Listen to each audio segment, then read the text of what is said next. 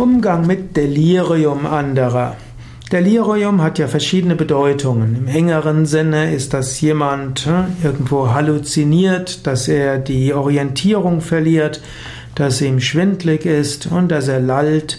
Es gibt das Delirium durch Alkoholkonsum, es gibt das Delirium aus zu hohem Fieber und so weiter.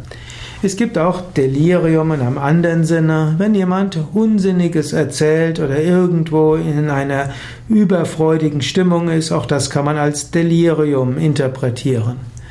Gut, je nachdem, welche Art von Delirium ist, gilt es unterschiedlich mit umzugehen.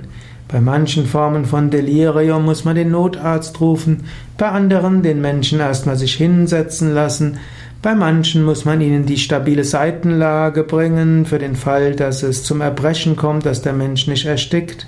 Also viele Formen. Wenn man das Gefühl hat, dass jemand irgendwo nicht mehr weiß, was er sagt, wichtig wäre, ihn davon abzuhalten, dass er irgendwelche Verträge unterschreibt oder irgendetwas verspricht. Im Wesentlichen, wenn du jemanden erlebst, der die Orientierung verloren hat, schaue, wie du ihm helfen kannst.